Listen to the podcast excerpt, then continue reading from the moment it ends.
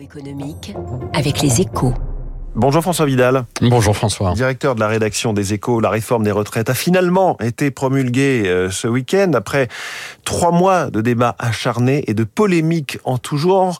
Qu'en reste-t-il François? Bah, L'essentiel, hein, c'est-à-dire le, le, relèvement de l'âge légal de départ à 64 ans.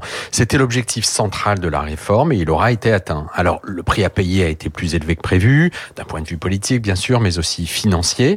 Initialement, la réforme devait générer 18 milliards d'économies par an environ. Au final, on ne parle plus que de 12 à 13 milliards, ce qui ne devrait pas permettre de combler totalement le déficit du régime attendu en 2030.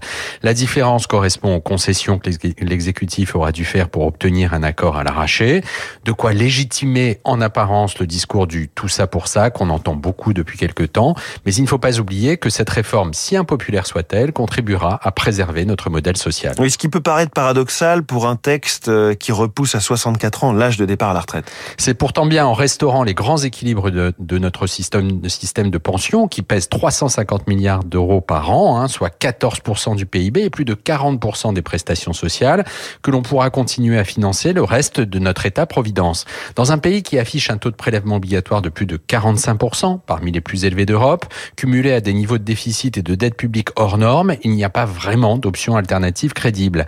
Et il y avait urgence, hein, puisque le gouvernement s'apprête ces jours-ci à présenter à Bruxelles sa trajectoire budgétaire d'ici à 2020. 2027. Alors bien sûr, la facture immédiate de cette réforme pour l'exécutif et plus largement pour la cohésion nationale est très élevée et il revient au chef de l'État de trouver ce soir les mots et surtout la méthode pour renouer le dialogue, mais l'obstacle, lui, a été franchi. La difficile sortie de crise de Macron, c'est l'un des titres à lire ce matin dans les échos. Merci beaucoup François Vidal. Il est 7h13 dans un instant, on part à Wall Street.